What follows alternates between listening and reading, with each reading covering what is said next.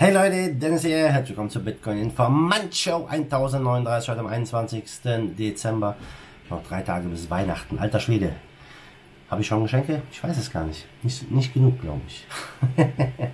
Aber ich hoffe trotzdem ein schönes Wochenende und haben heute wieder ein paar spannende News hier. Zum einen, ja, müssen wir uns mal über einen Bitcoin-Entwickler unterhalten, der ja, mal ebenso 1,3 Milliarden Dollar an Bitcoin viel zu früh verkauft hat.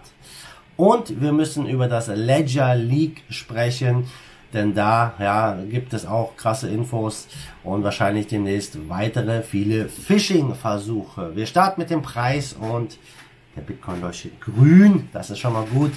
Und wir haben ja gestern ja über die 24.000 mal drüber geguckt und stehen immer noch kurz davor. 23.934. Also absolut bullish. Der Bitcoin hält sich auf einem echt heftigen Niveau und äh, mal gucken, wie dieser Dezember, wie dieses Jahr abschließt. Auf jeden Fall sehr, sehr stark.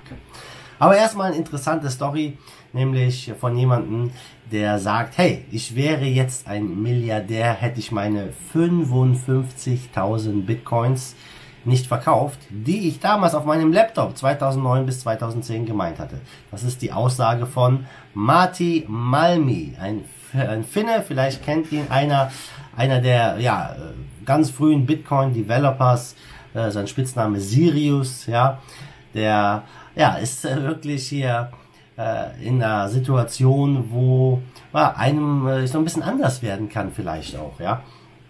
Und er hat da ein bisschen mal drüber geschrieben. Er hat äh, zwischen 2009 und 2010 auf seinem Laptop, wo Bitcoin fast eigentlich keinen Wert hatte, über 55.000 Coins gemeint.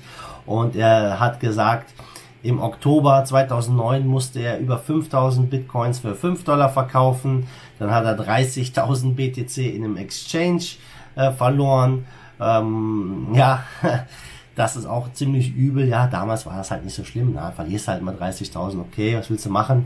Ja, und er hat gesagt, den Rest wollte er eigentlich hoddeln, aber dann musste er 2012 auch da wieder viel verkaufen, weil er arbeitslos war und keinen Job gefunden hat und es doch länger gedauert hat und hat natürlich noch ein bisschen was in Bitcoin ge, ge, gehalten, aber natürlich nicht äh, solche Summen, wie er damals hier hatte und ähm, nichts, nichtsdestotrotz, der eine oder andere kennt ihn vielleicht von seiner Story von seinem ähm, Apartment in Helsinki. Er hat nämlich ja 10.000 BTC in 2011 verkauft, um ein Apartment dort in Helsinki zu kaufen. Er sagt, heute wahrscheinlich das teuerste Studio-Apartment in der Welt. Vor allem, wenn man jetzt den Preis von knapp 24.000 Dollar da äh, drunter legt. Und die 55.000, die er ursprünglich mal hätte, hatte hier über 1,3 Milliarden Dollar an Wert. Das ist natürlich ziemlich crazy. Er sagt aber selber, hey, ich habe hier nichts bereut und es, es ist auch nicht so schlimm, wie es sich eigentlich anhört. Äh, es ist ja nicht so, dass er die eine Milliarde über Nacht verloren hat, denn es waren kleine Summen, die er damals verloren hat und hat natürlich gedanklich auch damit schon abgeschlossen und war mega happy, dass er sich mit 22 von seinen Bitcoins ein Apartment kaufen konnte und ähm, er war einfach, äh, ja, irgendwie so glücklich auch, dass Satoshi ihn einfach äh, darum gebeten hatte, seine Node einfach am Laufen zu halten, damit, äh, damit das Netzwerk einfach gestärkt wird. Und klar, die Bitcoins, die er verdient hat, hat es auf jeden Fall nicht bereut. Und äh, solche Stories, Leute, immer wieder gibt es diese Stories. Auch der CTO von äh, Ripple, David Schwartz, der hat mal 40.000 Ether bei einem Dollar verkauft. in zwei, mit einem Plan, die er, mit dem er seiner Frau gemacht hat. Also auch das ziemlich, ziemlich crazy. Und das ist auch etwas, ja, was ich immer wieder erlebe, wenn ich mit Leuten spreche, die schon lange bei Bitcoin dabei sind. Vielen geht's ähnlich. Ganz, ganz, ganz wenige Leute hatten damals wirklich äh, diese Weitsicht, um einfach zu sagen, ich hoddle meine Bitcoin ja immer weiter bis äh, bis zum Ende glaube, zu dem Zeitpunkt hat niemand erwartet, dass der Bitcoin mal über 24.000 Dollar ist. Lest mal in den alten Forenbeiträgen, ja, wie es war früher, die Stimmung in der Bitcoin-Szene, wo es dann hieß, ja, wenn der Bitcoin mal Parität mit dem Dollar erreicht, wenn der Bitcoin einen Dollar wert ist, dann sind wir schon richtig weit vorne. Ja, jetzt stehen wir bei knapp 24.000 Dollar. Es hat sich viel getan. Zweites Thema ist der Ledger Data Leak. Ja, letzten Juni hatte Ledger ja ein kleines Problem. Es sind äh, ja einige E-Mails der Kunden geleakt und ähm, einige ist gut, Millionen äh, E-Mails und äh, einige Datensätze hatten sogar noch ja, Telefonnummern und sogar die Adressen, die Lieferadressen für den Ledger. Also ja, ziemlich äh, krasse Daten, weil alle haben einen Ledger und natürlich macht es sie dadurch angreifbar und in den letzten 24 Stunden äh, ist das jetzt wieder ein bisschen stärker aufgetreten, ähm, diese ganze Ledger-Geschichte, denn was ist passiert? Diese ganze Datei wurde auf einem Forum gepostet zum Download, zum kostenlosen Download für jeden.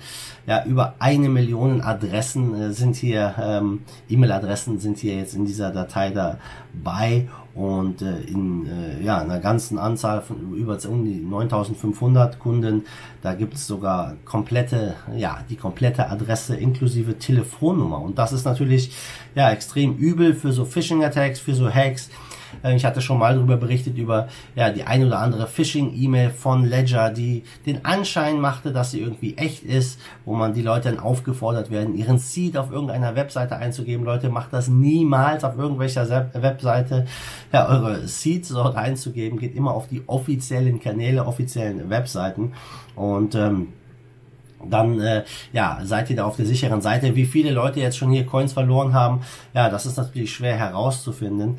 Aber es ist natürlich eine ziemlich krasse Geschichte. Und da das jetzt kostenlos hier im Netz rumschwört, ja, müsst ihr einfach mal darauf achten, wenn jetzt verstärkt irgendwelche E-Mails von Ledger oder irgendwie so in der Richtung kommen, wo irgendwelche Sachen ähm, gefordert werden. Ja, also da wirklich vorsichtig sein, dass ihr nichts äh, da irgendwie macht, was ihr später bereut und eure Coins verliert. Also immer auf die offiziellen Kanäle gehen.